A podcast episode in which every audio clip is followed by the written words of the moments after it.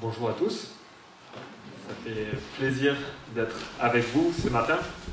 Donc, euh, s'il y a des nouveaux ici, donc je me présente aussi, je m'appelle Luc et euh, je suis en stage pastoral ici dans cette église.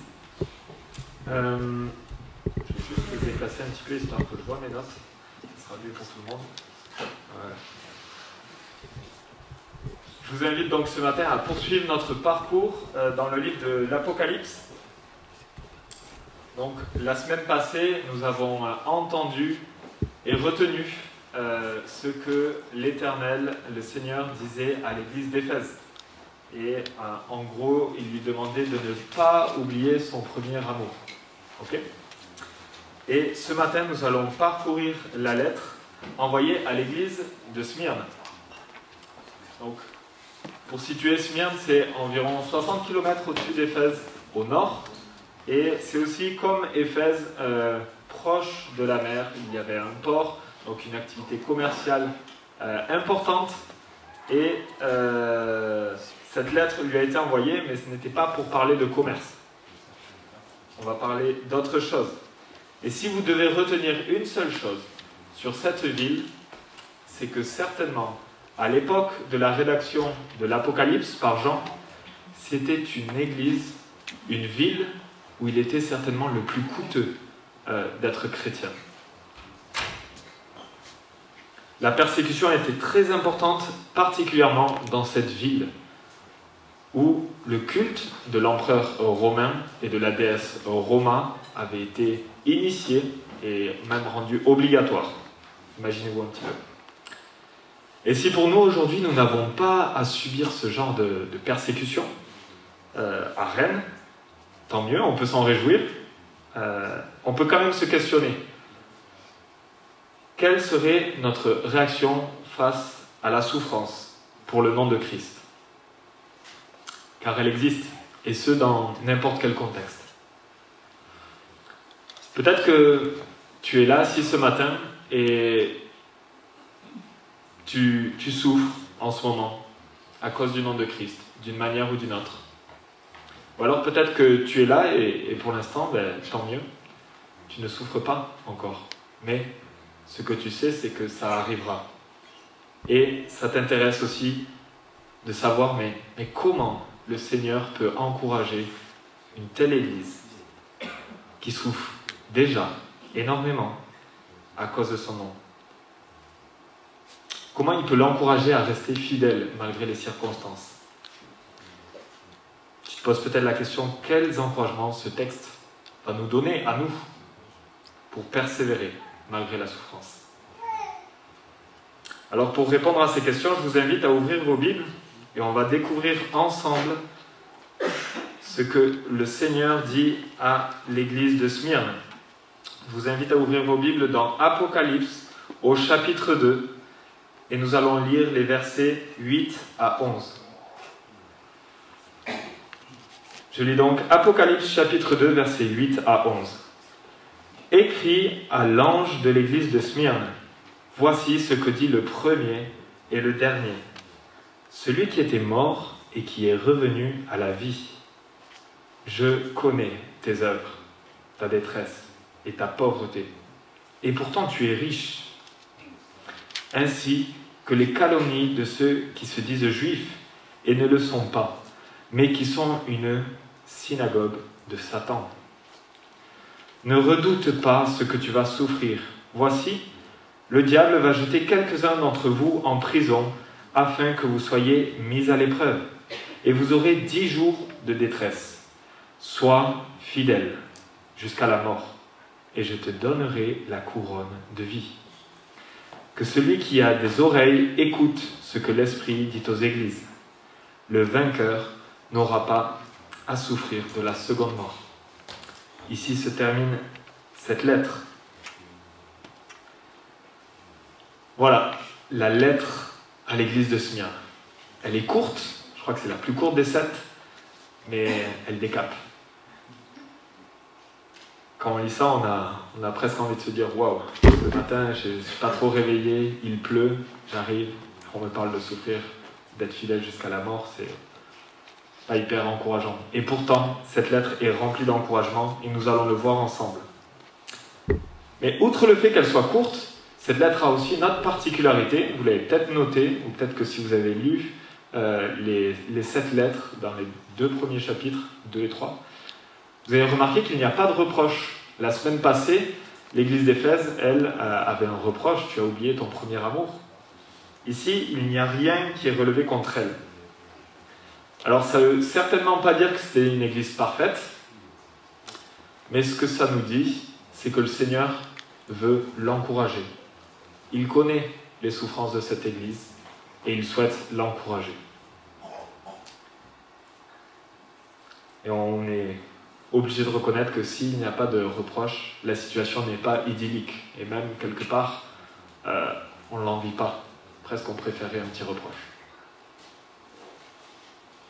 Et ce qu'on peut noter dans ce texte, ce qui est clair, qui en ressort, c'est que le Seigneur connaît nos souffrances. Il les connaît.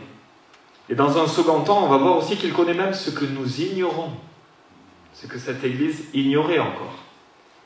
Et pour terminer, il nous appelle à la fidélité. Vous voyez la logique? Parce qu'il sait, parce qu'il connaît nos souffrances, parce qu'il connaît même ce que nous ignorons, alors il nous demande de lui faire confiance, d'avoir foi en lui, de lui être fidèle.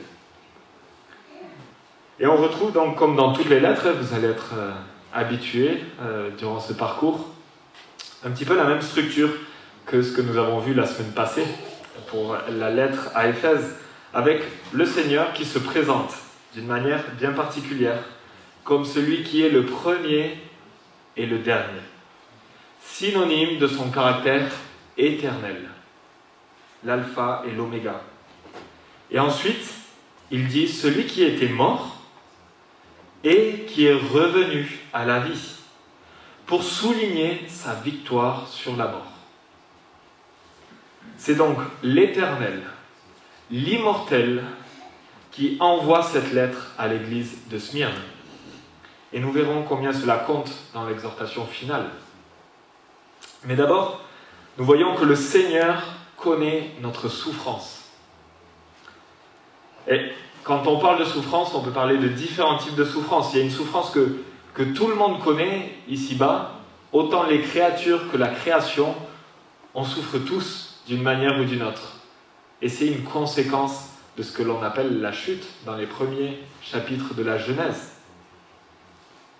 On voit notamment cela dans Romains 8, qui nous parle de la souffrance de la création les maladies, les relations compliquées, les vies, nos vies, marquées par le péché. Il connaît. Il sait que nous souffrons de telle ou telle manière. Et il n'y est pas insensible, les amis. Il n'est pas insensible à nos souffrances. Dans son parcours sur terre, si vous relisez les évangiles, il a guéri ceux qui souffraient. Il a cherché à faire du bien il cherche aussi à nous faire du bien. Mais ce texte nous parle particulièrement de la souffrance due au fait que nous reconnaissions Christ comme Seigneur sur nos vies. C'est une souffrance spécifique aux chrétiens authentiques qui souffrent pour le nom de Christ. Que ce soit une persécution frontale, comme euh, ce qu'il peut y avoir de nos jours, euh, j'imagine, en Corée du Nord, ou dans certains pays du Moyen-Orient, ou que ça soit une persécution plus vicieuse, mais non moins efficace, comme elle peut l'être à plusieurs endroits dans le monde. Et là, c'est clairement un encouragement de voir que le Seigneur, il sait. Là où on aurait plutôt l'impression que quand on souffre, personne ne comprend, tu sais pas ce que je vis. Être seul le Seigneur sait. Quand on traverse des moments compliqués à cause de son nom, il le sait. Il nous rappelle qu'il connaît la situation. Il n'est pas insensible à ce que je vis. Ça, c'est important. À l'époque, dans le contexte de cette lettre, le culte juif était le seul culte monothéiste, un seul Dieu, autorisé dans l'Empire aux côtés des cultes païens polythéistes que nous connaissons dans l'Empire romain. Et du coup, ce, monde-là, romain, païen, confondait les juifs et les nouveaux chrétiens. En plus, il y avait des anciens juifs qui étaient devenus chrétiens, bref, c'était mélangé, fouillé pour eux. Et ils ne faisaient aucune différence entre eux. Les chrétiens étaient considérés comme une secte par les juifs, et ils étaient en train de, au final, malgré eux, s'accaparer un privilège qui était celui des juifs de pouvoir avoir un culte euh, rien qu'à leur Dieu, autorisé. Et ils ne comptaient pas partager. La persécution de ces juifs envers les chrétiens allait de simples calomnies jusqu'à des dénonciations. Lui, il n'est pas juif, devant les tribunaux, jusqu'à, j'ai trouvé ça dans un, un récit d'un historien, jusqu'à un service zélé pour préparer les fagots en vue d'un bûcher qui attendait les chrétiens. Le Seigneur appelle ces juifs-là la synagogue de Satan. Il appelle ceux qui œuvrent contre les enfants de Dieu une synagogue de Satan. C'est l'idée au final qu'ils participent à l'œuvre de Satan, à accuser les chrétiens. Ils participent à l'œuvre de l'accusateur.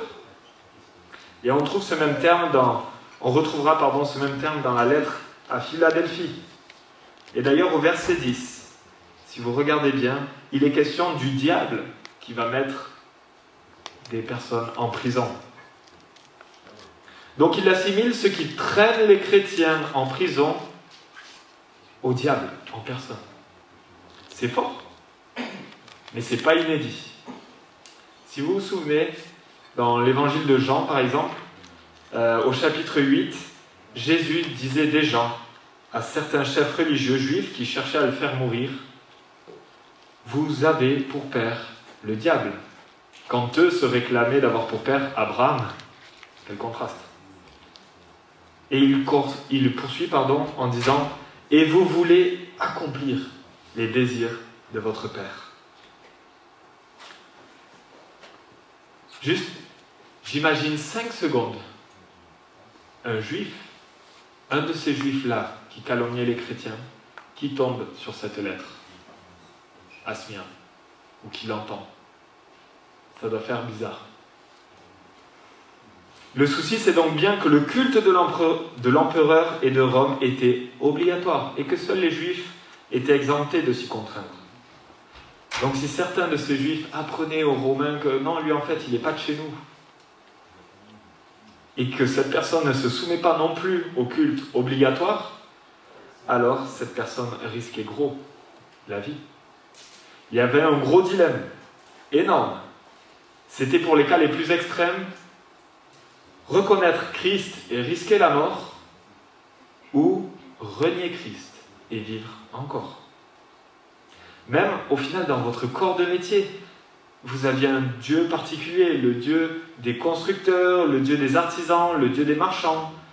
Donc quand vous deveniez chrétien, vous soumettre à ces cultes-là, ça devenait impossible. Mais ne pas le faire, c'est risquer gros, risquer son travail, risquer son moyen de subsister, soi et sa famille. J'ai été commercial dans le bâtiment il y a quelques années, et pour valider certains contrats, peut-être particulièrement dans le milieu du bâtiment, mais je ne sais pas, faudrait voir. Il fallait pas avoir peur de certaines soirées arrosées, où on franchit les limites petit à petit dans tous les sens du terme. Et le fait de refuser ces invitations a participé au fait que je n'étais pas un excellent commercial. Je ne faisais pas de gros contrats. C'est des contrats à quelques dizaines de milliers d'euros quand même, qui allaient à la concurrence parce que ben, ça, je pouvais pas, ça m'intéressait pas. Je pouvais pas y participer. Alors c'est évidemment pas comparable à la situation de Smyrne, mais on voit l'idée. On voit à quel niveau on peut vivre quelque chose de similaire, sans qu'il y ait les mêmes conséquences, évidemment. Et certains commentateurs disent en fait que ces réunions de travail terminaient même en culte à leur Dieu. Évidemment, c'est l'idée de, ben, on va mettre toutes les chances de notre côté, si on peut avoir un peu plus d'argent l'année qui vient, tant mieux.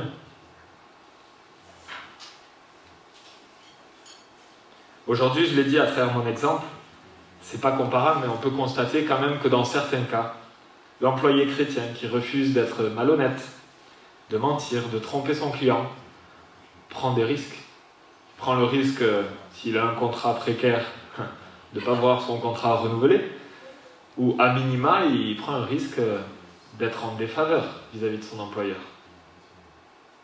Vivre en tant que chrétien aujourd'hui peut coûter d'un point de vue professionnel ou même social. On peut être vite mis de côté. Et peut-être que tu as vécu ça ou que tu vis ça actuellement. Alors, pour t'encourager, malgré cette pauvreté, d'une certaine manière, ce manque, cette mise à l'écart, écoute ce que dit Jésus-Christ. Tu es riche. Malgré leur, leur pauvreté, leur mise à l'écart, le Seigneur dit, tu es riche. Comment comprendre cette euh, apparente contradiction? Quelle pouvait être la richesse? Des chrétiens de Smyrne et du coup la nôtre aussi Financièrement, nous n'avons aucune raison de penser euh, qu'ils avaient une quelconque richesse ou des greniers bien remplis ou des activités florissantes. C'était tout le contraire, vous l'avez compris. Je pense que leur seule richesse, comme la nôtre, et elle n'est pas négligeable, c'est de connaître Christ, de connaître son œuvre en nous et d'espérer en lui. Un chanteur qui s'appelle Calogero a chanté il y a quelques années On n'est riche que de ses amis. Combien c'est vrai pour Christ On est riche d'avoir Christ comme ami. Colossiens 1, 27 nous dit En effet, Dieu a voulu leur faire connaître la glorieuse richesse de ce mystère parmi les non-juifs, c'est-à-dire Christ en vous, l'espérance de la gloire. Nous sommes riches aussi à cet égard. Et je me dis, mais quel baume au cœur pour ces chrétiens affligés, ces chrétiens soumis à une extrême pauvreté dans cette ville qui pourtant euh, euh, était euh, bien, quoi. Smyrne, c'était une belle ville. La pauvreté n'était pas commune. Quel baume au cœur d'entendre de la voix de leur Sauveur. Vous êtes riches de me connaître. Leur richesse et la nôtre aussi, celle que l'on partage avec eux, c'est Christ en nous. Et dans ce monde qui court après l'argent, la richesse, la gloire, nous pouvons réellement nous réjouir du fait que nous sommes riches d'une richesse qui ne fluctue pas selon les cours boursiers qui ne peut pas nous être dérobé et qui vaut bien plus, bien plus que tout ce que nous pourrions passer une vie à amasser. Un héritage certain est notre, une vie heureuse en abondance nous attend. Et nous avons déjà un avant-goût ici-bas, malgré des circonstances parfois compliquées. Et ce qui est intéressant là, c'est que le texte ne dit pas tu seras riche. Non, il dit tu es pourtant riche. Jean utilise le présent. Ils sont déjà riches de connaître Christ. Donc le Seigneur connaît leur souffrance, due à la calomnie, à la persécution, à leur pauvreté, et il les rassure, et il les encourage, et nous avec. Mais il ne s'arrête pas là. Il connaît davantage que ce que eux connaissent. Le Seigneur connaît ce que nous ignorons. Il connaît ce que nous ignorons. Donc après ce constat clairvoyant du Seigneur sur l'état de l'Église, leur situation à Smyrne, voilà qu'il révèle ce qui va arriver à cette Église. Et là, en général, ça nous intéresse, on est friand de ce genre de détails. Si quelqu'un nous euh, disait euh, ce qu'il allait arriver la semaine prochaine, on aime bien regarder. On aime bien savoir. Mais là, peut-être qu'on n'aurait pas aimé il leur montre qu'ils vont souffrir encore et qu'ils vont être éprouvés.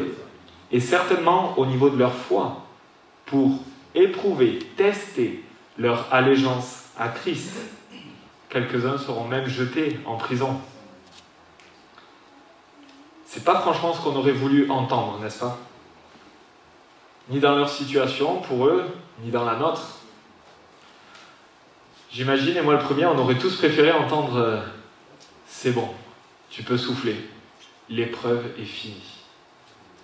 Merci Seigneur. Mais ce n'est pas ce que, le, euh, ce que le Seigneur révèle à Jean. Mais pourquoi, malgré cette mauvaise nouvelle, cette mauvaise perspective, on peut quand même considérer que c'est un sujet d'encouragement? Et j'ose dire de paix, malgré euh, l'épreuve à venir pour eux. Pourquoi cela serait un encouragement Pourquoi le Seigneur dit cela? Simplement, nous pouvons constater une fois de plus que Dieu est au contrôle. Il leur dit de ne pas redouter ce qui va arriver. Il est au courant et il maîtrise les circonstances, la durée. On ne peut pas affirmer que là, dans le texte, il est question de, de 10 jours. On ne peut pas affirmer que ce soit 10 jours de 24 heures. Nous l'ignorons. Mais Dieu le sait. Vous savez, euh, ou vous le découvrirez, l'Apocalypse est un livre rempli de symboles, au niveau des chiffres notamment. Ce qu'on peut dire en revanche, c'est que c'est un temps défini, qui a une fin.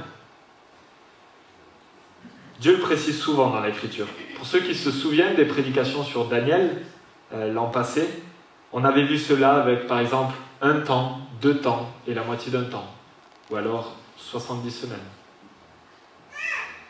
Savoir que Dieu sait le comment et le combien rassure, malgré la difficulté de l'épreuve. Cela nous rappelle qu'il est souverain. Il n'est pas pris au dépourvu. Je me souviens qu'après euh, la naissance d'Esther, je crois qu'elle avait trois semaines ou tout juste un mois, nous étions allés voir euh, une ostéopathe euh, parce qu'on nous avait dit c'est bien, vous allez voir, ça va lui faire du bien. Donc, le jeune parent, on écoute. Et qui a pris Esther dans ses bras et qui nous a dit ce qu'elle allait faire avec elle. Et là, on est bien attentif parce qu'on dit euh, Je suis papa depuis pas longtemps, j'espère qu'elle va me la rendre en un morceau.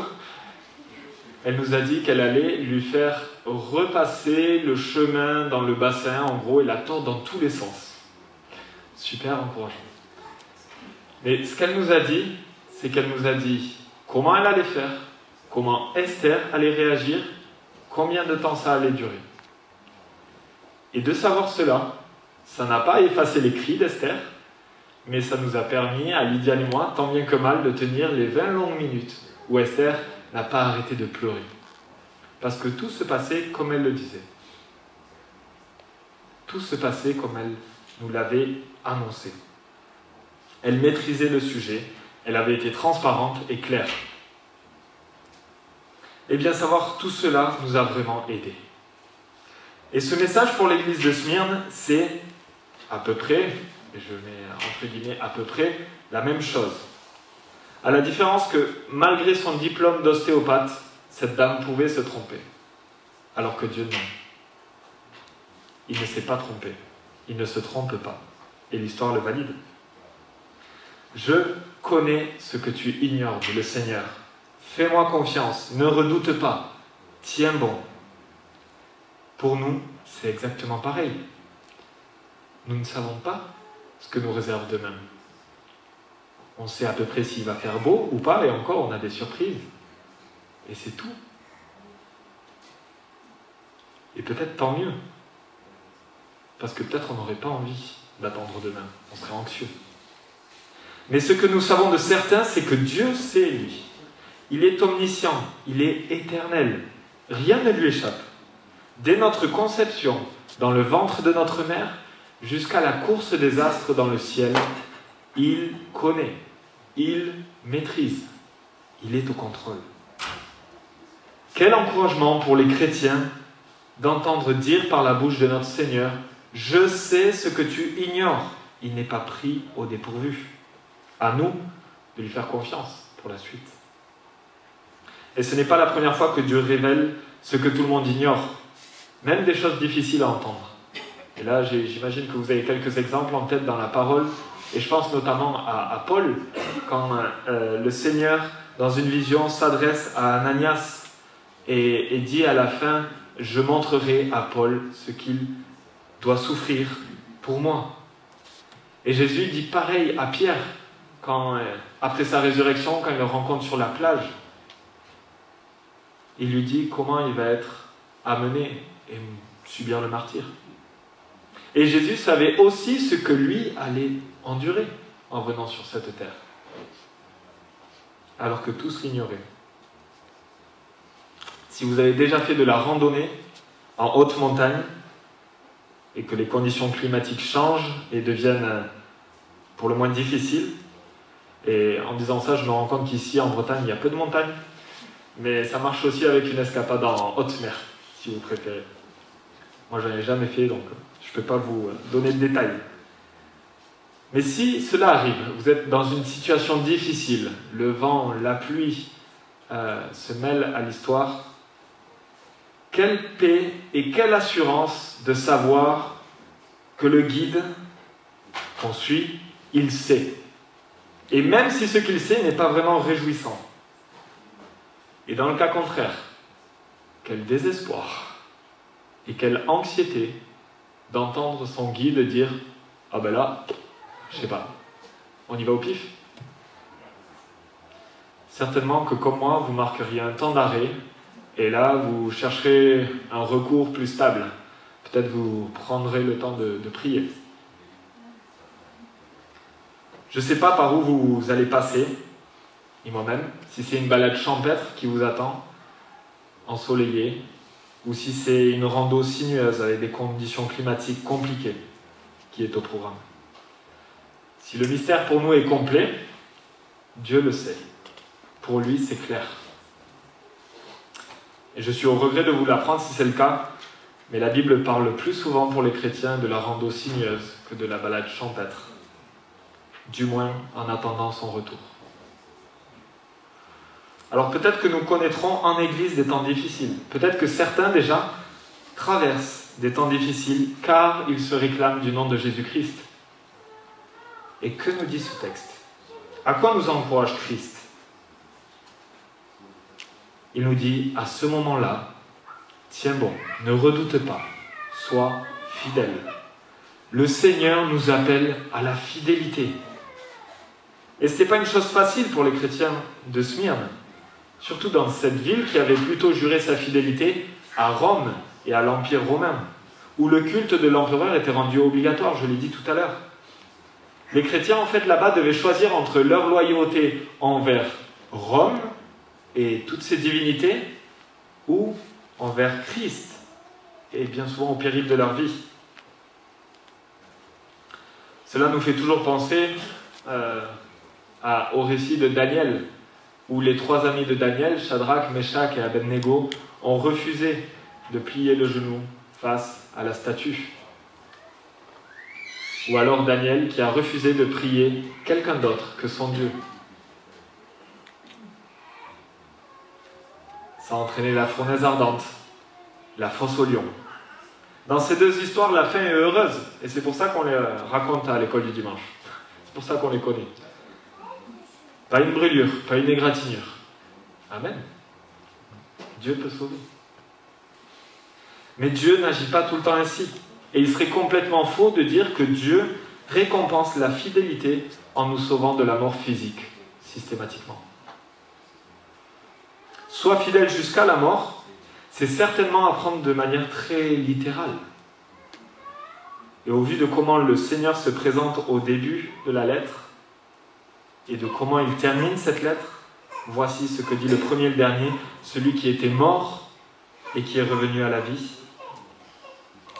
On peut comprendre que c'est de manière littérale que le Seigneur parle.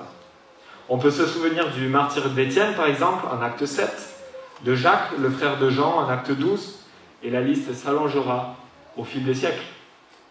Des hommes fidèles jusqu'à la mort. Mais j'aimerais porter votre attention ce matin sur un dénommé Polycarpe. Peut-être que certains connaissent, moi je ne connaissais pas. C'était euh, l'évêque, le responsable de l'église de Smyrne. À l'époque où, euh, où Jean écrit cette lettre, il était un chrétien dans l'Église, mais plus tard, il a eu des responsabilités et euh, jusque dans les années 160 environ, euh, il a été évêque de cette église, année où il a subi le martyr pour sanctionner sa fidélité à Christ. Et ce que nous savons de lui, c'est qu'il a probablement connu Jean et qu'il a servi le Seigneur 86 ans, selon son discours. Alors on ne sait pas s'il avait 86 ans ou il a servi 86 ans. Euh, dans tous les cas, c'était un, vieil homme.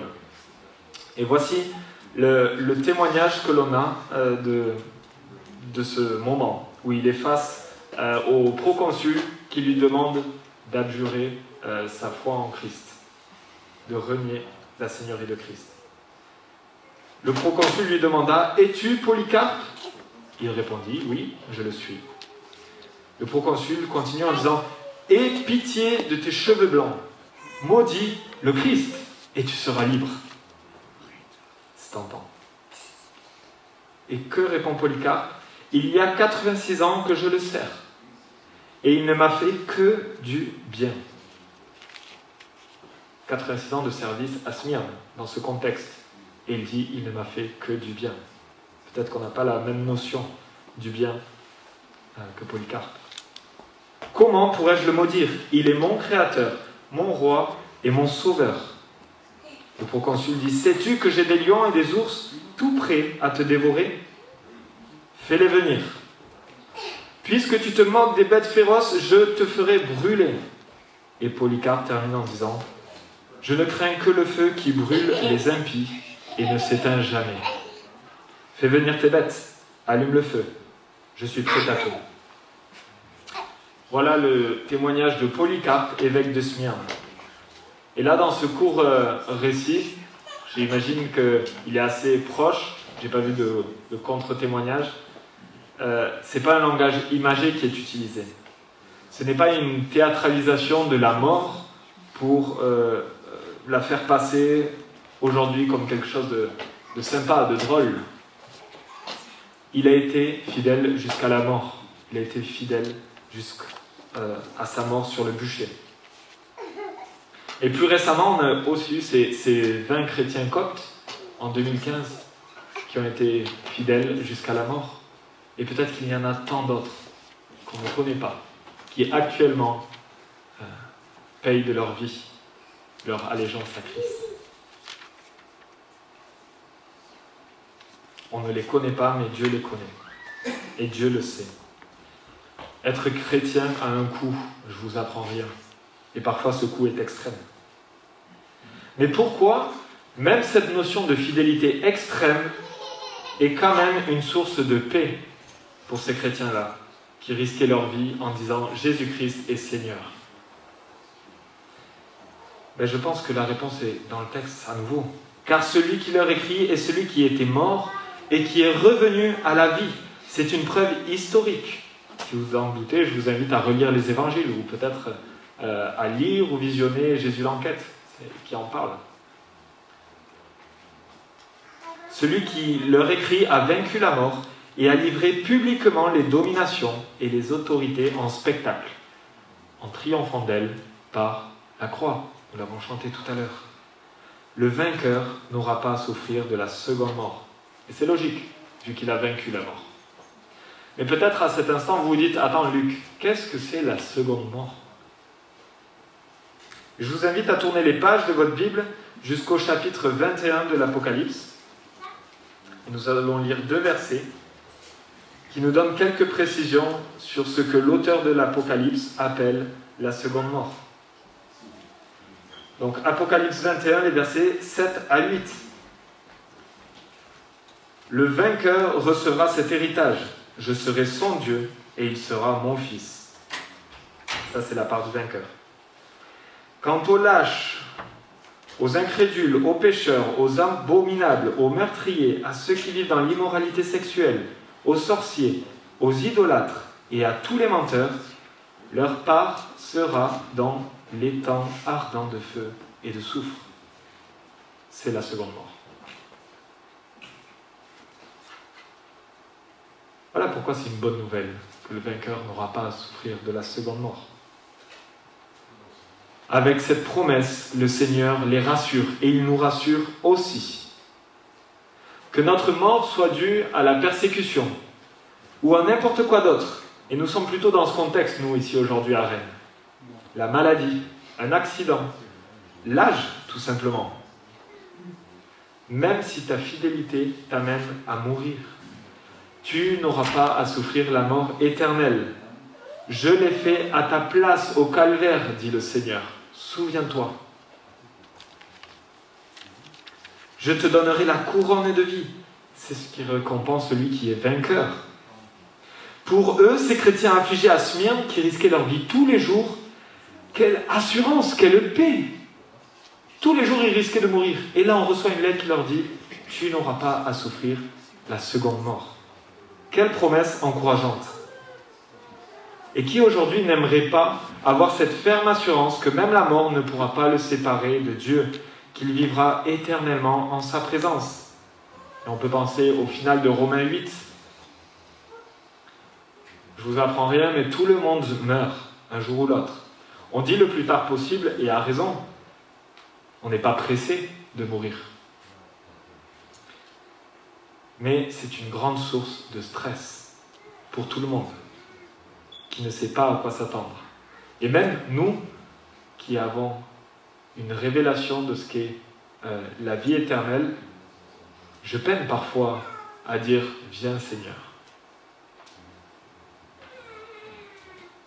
On a peur de la mort. Ou bien on se persuade de l'inverse en étant léger à ce sujet. Mais au fond, on cherche à l'éviter à tout prix. Et Jésus nous encourage encore ici, même si tu passes par la mort, ce n'est pas ta destination finale. Si tu places ta confiance en Jésus, c'est la vie éternelle qui t'attend. Alors peut-être vous êtes là sur votre chaise et vous êtes en train de trembler parce que le texte parle de fidélité. Et vous dites, mais Luc, si on n'est pas fidèle à tel ou tel instant, que va-t-il nous arriver? Ça semble être la condition pour obtenir la couronne de vie. Et je me suis posé la même question, qu'est-ce que le texte nous dit? Si on base notre espérance uniquement sur notre fidélité, nous courons un grand risque.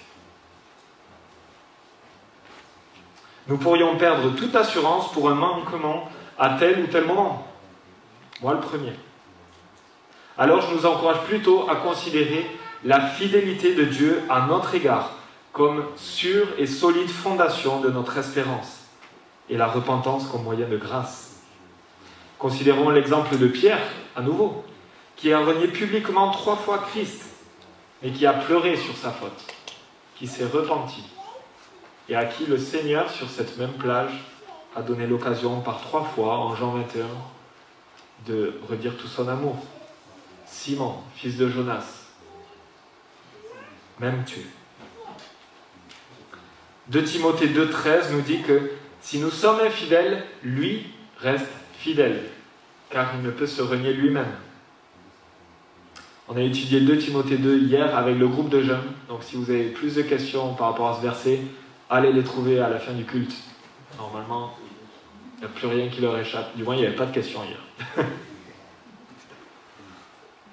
pour nous, nous n'avons pas pour l'instant ce, dilemme de loyauté comme ceux de Smyrne.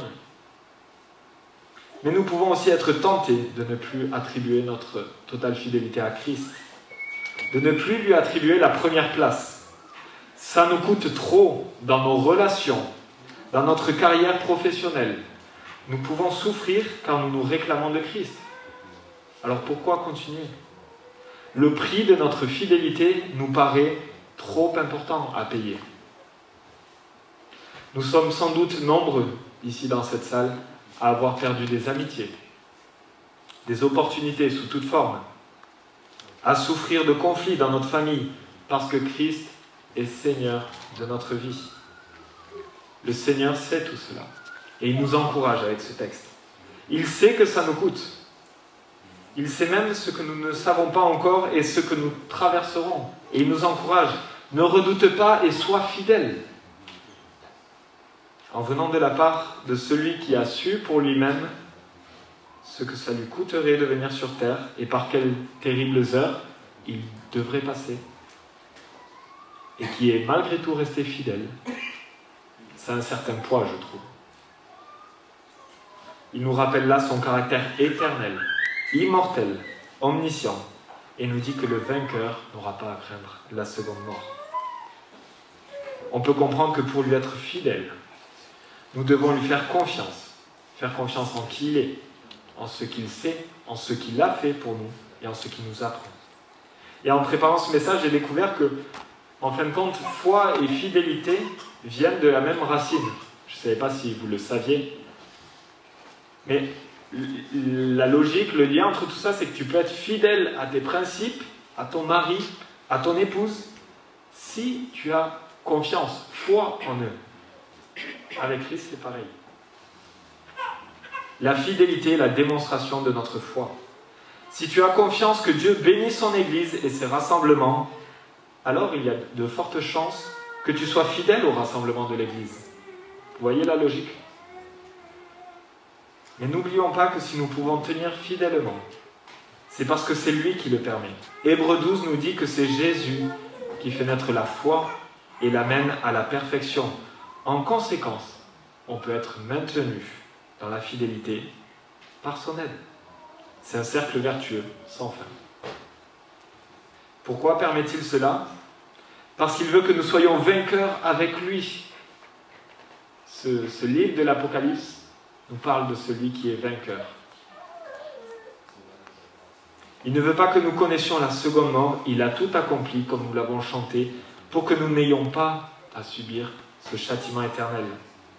Et si ce matin tu découvres que Dieu est digne de confiance, alors n'attends pas. Place ta confiance en lui. Il y a bien plus à gagner qu'à perdre. Ou peut-être que ce matin tu savais tout cela, mais tu l'as oublié un temps. Et je t'invite à renouveler ton engagement, à lui être fidèle à nouveau, quoi qu'il en coûte. Peu importe ce qui nous attend à Église Rennes Nord. Notre Dieu est digne de notre confiance. Il est celui qui sait, qui connaît, qui vit éternellement, car il a vaincu la mort. Alors renouvelons notre fidélité à celui qui est seul digne de la mériter. Aucun autre n'est Seigneur. Que celui qui a des oreilles écoute. Si tu places ta confiance en lui, tu n'auras pas à souffrir la seconde mort, la mort éternelle.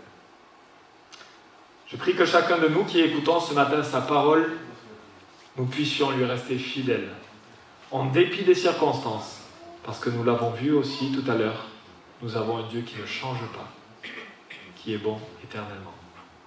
À lui soit toute la gloire. Amen.